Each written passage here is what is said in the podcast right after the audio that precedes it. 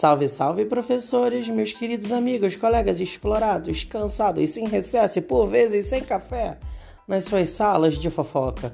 Aqui quem vos fala é a pedagoga Samara Moraes e eu tô aqui para discutir um monte de coisa com vocês. Eu gostaria inclusive de saber por que, que as legs escorregam, mas não é por isso que eu vim para cá. A gente vai falar de brincar eurístico, de carreira docente, mestrado.